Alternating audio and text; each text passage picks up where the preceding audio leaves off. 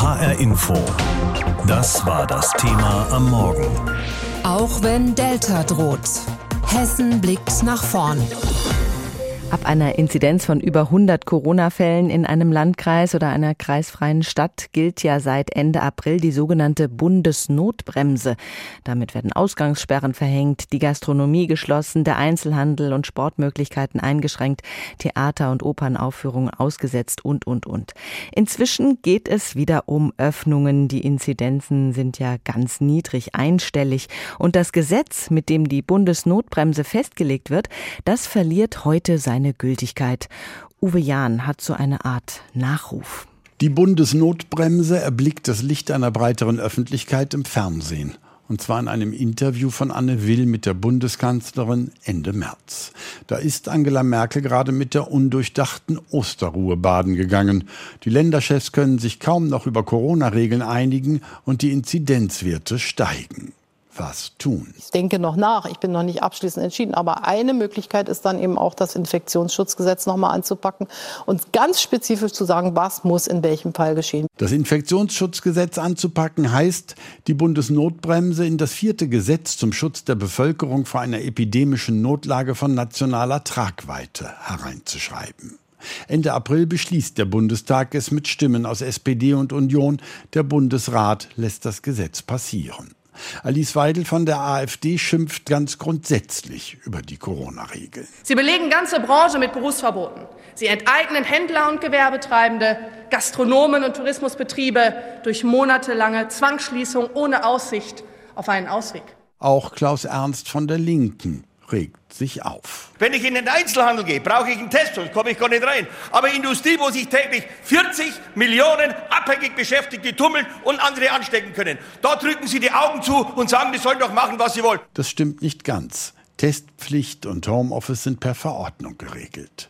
Die Außengastronomie muss laut Bundesnotbremse geschlossen bleiben. Das ärgert Michael Theurer von der FDP. Wer Saufgelage im privaten Bereich verhindern will, der sollte am besten die Außengastronomie sofort öffnen, sodass unter Aufsicht mit klaren Hygienekonzepten Menschen sich auch treffen können. Die FDP hält die Ausgangssperren für unverhältnismäßig, die Festlegung auf Inzidenzwerte für einseitig, außerdem fehlten Ausnahmen für vollständig geimpfte. Sie erhebt Verfassungsbeschwerde und nicht nur sie, auch Abgeordnete von SPD, AfD und Grünen. Doch die Bremse ist nicht zu bremsen. Bis heute hat das Bundesverfassungsgericht keinem Eilantrag, keiner Beschwerde stattgegeben. Jetzt Ende Juni sind die Inzidenzwerte wieder einstellig. Nur ob wirklich die Bundesnotbremse Corona zum Halten bringen konnte, ist schwer zu sagen. Noch einmal Angela Merkel. Ich glaube, dass die Notbremse sehr wohl ihre Wirkung entfaltet hat. Wir wissen ja, dass die Diskussion im Vorfeld von bestimmten Maßnahmen die Menschen schon aufmerksam macht, dass äh, sich etwas anbahnt, was nicht gut ist. Das ist etwas merkelig ausgedrückt und heißt, wenn vielleicht die Bundesnotbremse selbst den Anstieg der Inzidenzzahlen nicht gebremst hat, dann womöglich die Diskussionen um sie, sodass die Menschen sich vorsichtiger verhalten haben. Heute nun findet die Bundesnotbremse etwas sang- und klanglos ihre letzte Ruhe. In ihrem kurzen Leben hat es ganz schön gequietscht. Die Bundesnotbremse ist erstmal Geschichte. Die Maßnahmen treten bis zum 30. Juni spätestens außer Kraft. So steht es im Gesetz und den 30. Juni, den haben wir heute. Corona hat uns alle im letzten Jahr schwer genervt, aber für viele ist die Pandemie nicht nur anstrengend, sondern sogar existenzbedrohend gewesen. Plötzlich kam die Kurzarbeit oder der Job war ganz weg. Der eigene Laden, die eigene Firma stand vor dem Aus. Das Virus hat viele schwer getroffen. Aber viele haben sich nicht unterkriegen lassen, sondern sie haben mitten in der Krise neue Ideen entwickelt. Ihre Geschichten hören Sie heute hier im Hessischen Rundfunk. Zum Beispiel der DJ aus Offenbach, der plötzlich Lehrer ist, der Pizzabäcker aus Gießen, der seine Pizza Pizzen auch tiefgekühlt im Supermarkt verkauft. Die Tanzschullehrerin aus Kassel, die während des Shutdowns Online-Unterricht gegeben hat. Wir vom Hessischen Rundfunk blicken heute nach vorn in allen Radioprogrammen bei hessenschau.de und auch im HR Fernsehen. Die Professorin Michaela Brom-Badri von der Uni Trier beschäftigt sich von Berufswegen mit dem Glück. Dazu forscht sie und hat schon mehrere Bücher über das Glück geschrieben. Ich habe vor der Sendung mit ihr gesprochen. Frau Professor Brom-Badri, Sie beschäftigen sich vor allem mit den Themen positive Psychologie und Motivation. Diese Phrase gestärkt aus der Krise hervorgehen, die ist ein bisschen abgegriffen, aber würden Sie trotzdem sagen, da steckt ein Körnchen Wahrheit drin? Ja, da steckt sicherlich ein Körnchen Wahrheit drin, natürlich. Wir, wir, haben früher immer gedacht, dass schwere Schicksalsschläge, also sozusagen Traumata, die Menschen erleben, nur negativ wirken, nämlich als posttraumatische Belastungsstörung. Ja? Aber heute wissen wir auch bei diesen sehr schweren Schicksalsschlägen, dass die auch eine positive Wirkung haben können. Ungefähr ein Drittel bis die Hälfte von solchen Menschen, die sowas Negatives, Schlimmes erlebt haben, die sagen, sie hätten positive Wachstumsschübe, posttraumatische Wachstumsschübe. Und jetzt, wenn wir jetzt Corona sehen, das ist ja natürlich nicht so ein massiver traumatischer Eingriff für die meisten Menschen, aber so könnte man auch sagen, dass Krisen ähnlich wie bei so sehr schweren Krisen, Lebenskrisen, natürlich auch zu Wachstum führen können. Sie haben ja vorhin schon einige Beispiele genannt, dass Menschen sich entwickeln und dass sie vorangehen und dass sie merken, Mensch, Corona war nicht nur das, Schlimme, was mich runtergezogen hat, sondern eben auch das, was mir eine Möglichkeit geboten hat, Neues zu entdecken oder was Neues zu tun. Woran liegt das? Brauchen wir manchmal so eine Situation, in der wir gar nicht anders können, als äh, aktiv zu werden und nach vorne zu gucken? Also brauchen, weiß ich nicht, aber wir brauchen sicherlich die Möglichkeit, mal den Blick zu verändern, ja, den Blick zu weiten oder den Blick auf was Neues zu fokussieren. Und so hat Corona natürlich unseren Blick für das Wesentliche auch verändert. Menschliche Nähe ist jetzt plötzlich viel stärker gewertschätzt, weil wir das vermisst haben so stark. Mhm. Wie auch Kultur, Musik, Konzerte, ja. Wir haben einen Blick gewonnen für das, was wir vermissen. Und auf der anderen Seite haben wir natürlich unser Umfeld ganz stärker wahrgenommen, ja, was uns umgibt. Also die Liebe zur Natur, zu Wäldern, Wiesen und Feldern. Also rauszugehen und das einfach mal so zu erleben. Ja. Hm, ein neuer Blick aufs Wesentliche. Es ist ja genau. immer eine Typfrage, ob man das Glas eher halb voll oder eher halb leer sieht. Manchmal ist man auch mit einer gewissen Betriebsblindheit geschlagen. Ja. Wie kann man denn einen positiveren Blick bekommen? Wie kann man den vielleicht auch steuern? Ein Teil dieser Perspektive ist genetisch bedingt. Das liegt an den Rezeptoren in den Synapsen. Ja? Also manche Menschen können das sogenannte Glückshormon, also die Neurotransmitter fürs Glück oder so, besser äh, verstoffwechseln. Ja? Aber die andere Hälfte des Glücks ist tatsächlich durch unser Verhalten vor allen Dingen bestimmt, durch unsere Gedanken und natürlich auch ganz stark durch unser Umfeld, was wir uns für Menschen suchen in unserem Umfeld, indem wir den Blick auf das richten, was funktioniert. Es gibt in der positiven Psychologie ganz diese Dankbarkeitsübung, einfach zu fragen, wofür bin ich heute dankbar? Also so, dass wir den Fokus einfach ein bisschen ändern. Mhm. Ja? Aber das ist ja interessant, dass das tatsächlich genetisch bedingt ist, wie viel Talent ich fürs Glück habe. Ja, ungefähr die Hälfte unseres Glücksempfindens ist genetisch bedingt. So mancher hat negative Erlebnisse gehabt in diesen Corona-Zeiten. Wenn unter normalen Umständen ein Restaurant, Café, ein Club oder eine Kneipe nicht läuft, dann kann man sagen, da muss der Besitzer oder die Besitzerin wohl am Konzept feilen. Jetzt während der Corona-Krise war das anders. Die Gastronomen sind unverschuldet in die Krise geraten. Sie mussten ihre Läden zum Teil schließen. Macht das für die Betroffenen eigentlich einen Unterschied oder ist Scheitern gleich Scheitern egal? Egal warum? Also die Frage ist, wie wir, wir nennen das Attribuieren, also wo wir die Ursachen suchen für dieses Scheitern. Menschen, die die Ursachen in sich selber suchen fürs Scheitern, ja, ich bin so strategisch nicht gut aufgestellt oder ich bin zu dumm oder ich bin zu faul oder ich bin zu dies oder zu das, die natürlich ziehen sich selber runter durch solche Gedanken. Wenn man aber Negatives auch ganz objektiv mal sieht von außen, jetzt gerade in der Corona-Krise, das ist ja völlig unverschuldet sozusagen. Ja? Mhm. Wenn es uns gelingt, unseren Selbstwert zu schützen, unser Selbstwertgefühl zu schützen und zu sagen, nein, es geht ja vielen Gastronomen so, dass es denen ganz schlecht gegangen ist in der Krise, ja, dann eben schützen wir unseren Selbstwert, dann geht es uns besser. Und umgekehrt bei Erfolgen und bei freudigen Ereignissen genau umgekehrt, das dann auf sich selber zu ziehen und zu sagen, Mensch, das habe ich gut gemacht. Hm, interessant. Die neuen Virusvarianten und die Warnungen aus der Wissenschaft sind im Moment kaum zu übersehen und zu überhören. Trotzdem freuen sich ja einfach viele von uns auf einen unbeschwerten Sommerurlaub, vielleicht am Meer, in den Bergen oder auf dem Land. Man sagt ja, Vorfreude ist die schönste Freude. Macht uns schon allein die Aussicht auf etwas Schönes glücklich? Ja, Sie haben vollkommen recht. Genau so ist es. Also Vorfreude weckt die gleichen Neurotransmitter, die gleichen Hormone, würde man sagen, wie tatsächliche Freude. Mhm. Nämlich Dopamin. Das zieht uns zu etwas hin, auf den nächsten Urlaub, auf das nächste schöne Projekt, auf das nächste Konzert oder so. Und Serotonin, das große Glückshormon. Wer sich freuen kann im Moment auf irgendwas, der ist absolut im Vorteil. Also wir sollten einen, einen, einen Blick in die Zukunft werfen, einen positiven Blick in die Zukunft. Was wird uns in der Zukunft Gutes begegnen? Positive Psychologie, das ist das Fachgebiet von Michaela Brom-Badri, Professorin an der Uni Trier. Mit ihr habe ich darüber gesprochen, wie man gestärkt aus der Krise kommt und glücklich wird.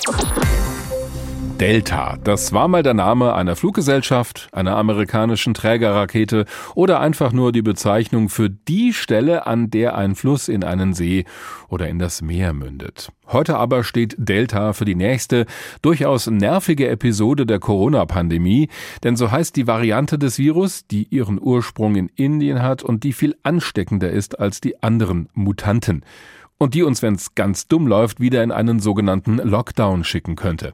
Dabei spüren viele Leute gerade so eine Art Aufbruchsstimmung. Anstatt aufzugeben, haben einige aus der Not heraus etwas Neues aufgebaut und sind damit jetzt richtig erfolgreich geworden, zum Beispiel im Beruf oder mit einer eigenen Geschäftsidee. Unsere Hessen-Reporterin Sophia Luft hat junge Leute aus Hessen getroffen, die so einen Neustart gewagt haben, nachdem sie erstmal alles runterfahren mussten. Als Deutschland im Frühjahr 2020 in den ersten Teil-Lockdown geht, muss der 30-jährige Shadi Suri die Türen seiner Pizzeria in der Gießener Innenstadt erstmal schließen. Für ihn und seine 19 Angestellten war die Zukunft damals völlig ungewiss. Ich glaube, meine größte Angst war es, von meinen Leuten zu versagen. Dass sie ihren Job verlieren mm, und sich eigentlich auf mich verlassen haben. Also lässt er sich was einfallen und bringt die neapolitanischen Pizzen auch im Lockdown an die Leute. Indem wir sie tiefkühlen. Ja, aber es war die einfachste Form, dass man Dinge tiefkühlt, schockfrostet, vakuumiert, um dann nur noch für, für das Abendmenü anzurichten. Heute, über ein Jahr später, hat sich Shadi Suris Team trotz der Pandemie sogar vergrößert auf 33 Menschen. Mittlerweile kommt er mit der Produktion seiner Tiefkühlpizzen kaum hinterher. Supermärkte in ganz Deutschland wollen sie verkaufen. Dass es so vom Supermarkt oder Lebensmitteleinzelnen angenommen wird, war mir nicht bewusst. Ich hätte gedacht, der Weg dahin ist viel schwieriger. Noch werden seine Pizzen hessenweit in knapp 50 Supermärkten verkauft. Bis Ende des Jahres steigert sich das aber noch. Dann sollen ganze 200 Filialen beliefert werden. Ein Riesenerfolg. Wenn der Pizzabäcker eines gelernt hat, dann vor allem, dass man auch in Krisen nicht den Kopf in den Sand stecken darf. Diese Erfahrung hat auch der Tontechniker Johannes Napp aus Butzbach gemacht. Als die ersten Konzerte und Veranstaltungen letztes Jahr Corona-bedingt abgesagt wurden, hatte es auch ihn hart getroffen. Da haben dann auch schon die ersten Verschiebungen stattgefunden. Da hieß es, naja, hey, im September geht's dann weiter. Doch die Aufträge bleiben aus. Statt den Sound auf Festivalbühnen einzurichten, versucht er sich als Erdbeerverkäufer, bis er einen Anruf von einem ehemaligen Kunden bekommt. Er hat gesagt, hey, wir haben jetzt vermehrt Livestream-Produktionen und wir haben da so eine Software, da haben wir Lizenzen gekauft. Möchtest du dir die mal angucken? Seitdem bietet der 25-Jährige Livestreams für Firmen an und hat mittlerweile fünf feste Kunden. Seine Auftragslage ist jetzt mindestens genauso gut wie vor Corona, sagt er. Deshalb schaut er jetzt positiv in die Zukunft, denn auch nach der Pandemie, glaubt er, wird der Trend zu Online-Veranstaltungen nicht abreißen. Von 0 auf 100 hat auch Simon Block aus Offenbach im Corona-Lockdown gestartet und gemeinsam mit seiner Lebenspartnerin Melanie Steuer ein eigenes Unternehmen gegründet, quasi aus der Not heraus. Davor brachen ihm Corona geschuldet die Aufträge als freier Marketingberater weg. Deswegen war sofort der Moment da umzuschalten auf, auf äh, okay, Power, was, was braucht man jetzt, also quasi Flucht nach vorn. Auf eine Idee stoßen er und seine Lebenspartnerin beim Schlangestehen an der Supermarktkasse. Wie kommt man nur an frische Lebensmittel, ohne sich einem erhöhten Infektionsrisiko auszusetzen? Ihre Antwort? Ein regionaler Obst- und Gemüselieferdienst. Die Idee geht auf. Im ersten Jahr hatten wir auch äh, einen sechsstelligen Umsatz direkt erreicht und wir konnten auch im ersten Monat schon davon leben. Mittlerweile hat das Paar neun Mitarbeiter und liefert Gemüsekisten an Kunden rund um Offenbach, Frankfurt und Hanau. Die Lebensmittel stammen von regionalen Bauern. Ob er ohne die Pandemie den Schritt zum eigenen Unternehmen gewagt hätte, da ist sich Simon Block unsicher. Aber ich möchte jetzt Corona nicht gut reden Aber äh, wir haben tatsächlich äh, das für uns Beste daraus gemacht. Die Corona-Pandemie hat zwar vieles kaputt gemacht, einige Leute in Hessen haben in dieser Pandemie aber einen Neuanfang gewagt. Unsere Reporterin Sophia Luft hat uns diese Erfolgsgeschichten erzählt. HR Info. Das war das Thema am Morgen. Auch wenn Delta droht. Hessen blickt nach vorn. Mehr als jeder dritte Bundesbürger ist ja schon vollständig geimpft gegen das Virus und über die Hälfte haben sich ihren ersten Peaks abgeholt. Immer weniger infizieren sich mit Corona. Die Zahlen fallen, das Leben kehrt zurück. Bei Fußballspielen sind die Kneipen voll, die Straßen belebt, in vielen Biergärten bekommt man kaum noch einen Platz, jedenfalls wenn das Wetter mitspielt. Und heute endet auch noch offiziell die Bundesnotbremse. Das alles sind Gründe, um optimistisch in die Zukunft zu blicken. Und genau das tun wir vom Hessischen Rundfunk heute in allen Radiowellen bei hessenschau.de und auch im HR Fernsehen. Allerdings sind die Warnungen vor zu viel Euphorie nicht zu überhören. Die Corona-Mutationen wie die Delta-Variante treiben Fachleuten doch wieder Sorgenfalten ins Gesicht. Helmut Fickenscher ist Virologe, Professor am Uniklinikum Schleswig-Holstein in Kiel und Präsident der Deutschen Vereinigung zur Bekämpfung der Viruskrankheiten. Mit ihm habe ich vor der Sendung sprechen können und ich habe ihn gefragt, Herr Professor Fickenscher, als Sie das knallvolle Wembley-Stadion gestern gesehen haben, 45.000 Fans, die sich dann auch mal in den Armen liegen, oder wenn Sie an die Menschenmassen an einem sonnigen Wochenende in den Parks und vor den Bars und Kneipen denken. Was sagen Sie sich dann? Schön, dass das alles wieder möglich ist oder eher, hm, keine gute Idee? Zumindest ist es grob fahrlässig, wenn man so ungeheuer viele Leute zusammenfärcht. Und da sollte man eigentlich im Laufe des Jahres was gelernt haben. Also wir sind zu leichtsinnig momentan. Oder die Organisatoren sind zu leichtfertig. 45.000 Personen ist schon eine echte Hausnummer. In Australien haben sich offenbar Kunden in einem Einkaufszentrum angesteckt und das, obwohl sie gar keinen engen direkten Kontakt zu einem Infizierten hatten. Schuld daran soll die Delta-Variante gewesen sein, angesteckt quasi im Vorbeigehen. Wie ansteckend ist denn diese neue Variante? Auch wenn die Tagesschau in den letzten Tagen immer gerne von der hoch ansteckenden Variante spricht, virologisch ist hoch ansteckend was ganz anderes. Äh, der Faktor, der hier zur Diskussion steht, liegt irgendwo zwischen 1,2 und 1,5. Das ist eben nicht der Schritt zum Hochansteckenden. Das wäre irgendwie der Faktor 10 oder 20. Da wären wir vielleicht beim Masern-Virus oder beim Ebola-Virus. Dieser Faktor, das bedeutet, man steckt ein, äh, einer steckt 1,2 andere Personen an oder 1,5 andere. So ungefähr kann man das ausdrücken. Mhm. Also doch nicht so ansteckend und im Vorbeigehen eine Ansteckung, das erscheint mir doch äh, auch recht unwahrscheinlich. Wie sehen Sie das? Stellen Sie sich vor, dass Sie jemand ins Gesicht hustet oder ins Gesicht niest. Das kann im Supermarkt passieren im Vorbeigehen. Darum ist es recht nützlich, auch weiterhin äh, einen Mund-Nasenschutz zu tragen und Abstand zu halten. Und das klingt sehr danach, dass das in diesem Supermarkt in Australien nicht eingehalten wurde. In England geht Delta in den Schulen um, auch in Cafés, Kneipen oder Restaurants haben sich Gäste schon angesteckt. Das sind alles Bereiche, in denen wir eigentlich die neue Freiheit endlich wieder genießen wollen. Wie viel Unbeschwertheit können wir in den nächsten Wochen genießen? Aktuell haben wir in Deutschland ja fast überall sehr niedrige Inzidenzen. Das ist eine glückliche Situation. Aber im Bereich dieser niedrigen Fallzahl verbreitet sich die Delta-Variante sehr effizient. Und nach den verschiedenen Abschätzungen liegen wir da jetzt schon im äh, Bereich von ungefähr 50 Prozent. Das heißt, es ist sehr wahrscheinlich, dass in Kürze die Coronavirus-Population ausgetauscht sein wird. Wenn wir weiter bei niedrigen Inzidenzen bleiben, brauchen wir uns dann nicht weiter sorgen. Aber die Gefahr, dass es wieder nach oben geht, äh, besteht hier natürlich. Das ist noch offen. Wenn man einige Politiker hört, dann bekommt man den Eindruck, alles ist wieder möglich. Wir nehmen das ja auch dankend an. Das ist verständlich, weil wir alle uns nach dem alten Leben sehnen. Ist es denn vor diesem Hintergrund für Sie als Experte schwerer geworden, mit Ihren Appellen durchzudringen? Die verantwortlichen Politiker müssen natürlich zwischen den Befürchtungen und den Hoffnungen irgendwo ein Gleichgewicht hinkriegen. Das ist nicht einfach, diese Entscheidung zu treffen. Aber äh, vor entsprechenden groben Fahrlässigkeiten muss man natürlich warnen.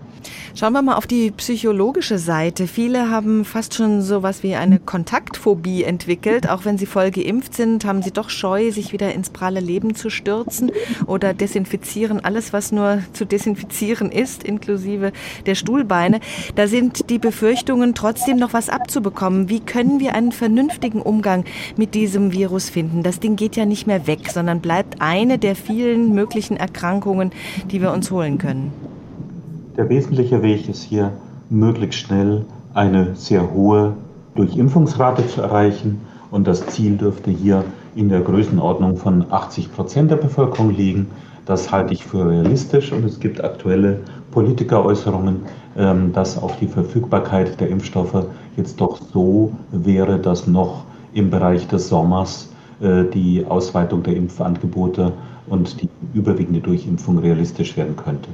Und von der Einstellung her? Die grundsätzliche Vorsicht, das heißt Abstand halten, Hygienemaßnahmen durchführen, wie eben zum Beispiel anderen Leuten nicht ins, ins Gesicht niesen und Händekontakt vermeiden, sind weiterhin wichtige Maßnahmen.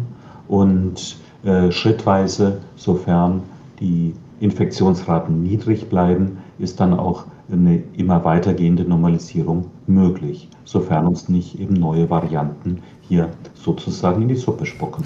Der Virologe Professor Helmut Wickentscher sieht schnelle Öffnungen und große Menschenansammlungen durchaus kritisch und hat uns erklärt, wie wir zur Normalität zurückkehren können. Das Coronavirus ist nicht nur besonders hartnäckig, weil es nur widerwillig aus unserem Alltag verschwindet, es ist auch kreativ, sofern wir das bei einem Virus überhaupt sagen können. Es kopiert sich selbst, es schafft neue Varianten, quasi den nervigen Nachwuchs, der uns spätestens im Herbst wieder zu schaffen machen könnte. Die berühmte Delta-Variante, die sich noch schneller verbreitet als ihr vergleichsweise lahmer Vater. Trotzdem, im Moment ist die Lage relativ entspannt, auch bei uns in Hessen, und das macht Hoffnung. Unser Wirtschaftsreporter Lars Hofmann hat deswegen bei Leuten aus der Wirtschaft hier in Hessen nachgefragt, wie die denn in die Zukunft schauen. Er berichtet von einer Mischung aus Sorge und beinahe schon Euphorie. In der Friedberger Innenstadt gehen die Menschen shoppen, sitzen in Cafés, trinken, essen. Es wirkt fast wie vor Corona. Jochen Rutz ist Präsident des hessischen Einzelhandels und er betreibt hier ein Modegeschäft. Er ist erleichtert über die Entwicklungen der letzten Wochen. Die Umsätze im stationären Einzelhandel lagen zuletzt, Mitte Juni, nur noch rund 8 Prozent unter denen vor der Pandemie. Und gerade in den kleineren hessischen Städten wie Friedberg läuft es tendenziell sogar besser als in den Metropolen, sagt Jochen Rutz. Wenn ich nach Frankfurt gehe, sieht es schwieriger aus. In Frankfurt sind die Mieten natürlich auch deutlich höher und äh, macht das Wirtschaften unter schwierigen Situationen umso schwerer. Je ländlicher wir uns bewegen, umso einfacher wird die Situation.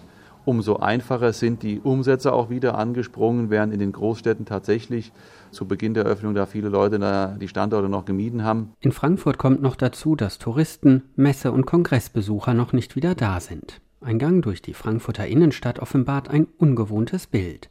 Abgeklebte und verbarrikadierte Schaufenster, leere Geschäfte. Auch auf der Zeil, der umsatzstärksten hessischen Einkaufsstraße.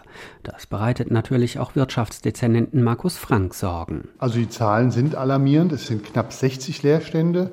So viel Leerstand hatten wir noch nie. Hat natürlich mit Corona zu tun hat aber auch damit äh, zu tun, dass viele Menschen eben in Homeoffice sind. Die Büroträume sind leer. Es fehlen 200.000 bis 300.000 Menschen. Wir denken, dass im Juli, August, September der Wirtschaftsmotor wieder anspringen wird. Aber wir dürfen uns nicht täuschen. Man müsse darüber nachdenken, wie die Innenstädte langfristig belebt werden können. Und trotzdem, die befürchtete große Pleitewelle durch Corona ist in Hessen bislang ausgeblieben. Die 16 hessischen Insolvenzgerichte haben noch keinen auffälligen Anstieg bei den Unternehmenspleiten festgestellt. Und auch die Zahl der Geschäftsaufgaben in Hessen ist mit 10.800 in den ersten drei Monaten des Jahres nicht angestiegen. Im Gegenteil, im Vergleich zum ersten Quartal 2020 also noch vor Corona, waren es sogar 5% weniger Handwerker, Einzelhändler, Dienstleister oder Gastronomen, die ihr Geschäft aufgegeben haben, trotz Pandemie. Julius Wagner vom Hotel- und Gastronomieverband DEHOGA Hessen hatte mit bis zu 25% Pleiten in seiner Branche gerechnet. Das sei zum Glück nicht eingetreten, sagt er, vor allem weil die Milliardenhilfen von Land und Bund viele Unternehmen durch die Pandemie gebracht hätten. Julius Wagner warnt aber auch. Das Thema Geschäftsreisen, Messen, Kongressen, internationaler Kundenverkehr, das steht noch weit weg und daher ist es jetzt noch zu früh, um wirklich eine belastbare Bilanz darüber zu ziehen, wie viele Betriebe es tatsächlich schaffen werden und wie viele nicht. Aktuell, da freuen wir uns sehr drüber, haben wir aber gerade in der Gastronomie ein gutes Bild und finden viele, viele Restaurants, Cafés und Bars, die wir vor der Krise hatten, auch jetzt wieder geöffnet. Wer aber tatsächlich durchhält, das sei noch offen. Insgesamt scheint Hessen wirtschaftlich bislang recht gut durch die Pandemie gekommen zu sein. Im Mai lag die Arbeitslosigkeit zum ersten Mal unter dem Vorjahreswert. Ein gutes Zeichen. Die Kurzarbeit hat ihren Höhepunkt schon seit Monaten überschritten und in der Industrie und am Bau läuft es schon länger gut. Teilweise so gut, dass Materialien fehlen und die Firmen ausbremsen nicht die Pandemie.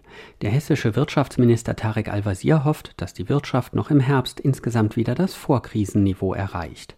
Achim Wambach, Präsident des Zentrums für europäische Wirtschaftsforschung ZEW, sagt sogar, das Gröbste liege hinter uns. Es ist schon beeindruckend, äh, wie schnell wir aus der Krise rausgekommen sind. Also weil die Krisen vorher alle viel länger gedauert haben. Und hier, das war doch sehr schnell, sehr massive Intervention des Staates.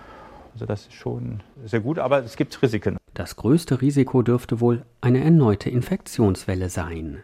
So schaut die Wirtschaft in Hessen nach vorne, trotz Corona. Ein Bericht von Lars Hofmann. Das Thema heute haben wir genannt, auch wenn Delta droht. Hessen blickt nach vorn. HR Info. Das Thema. Wer es hört, hat mehr zu sagen.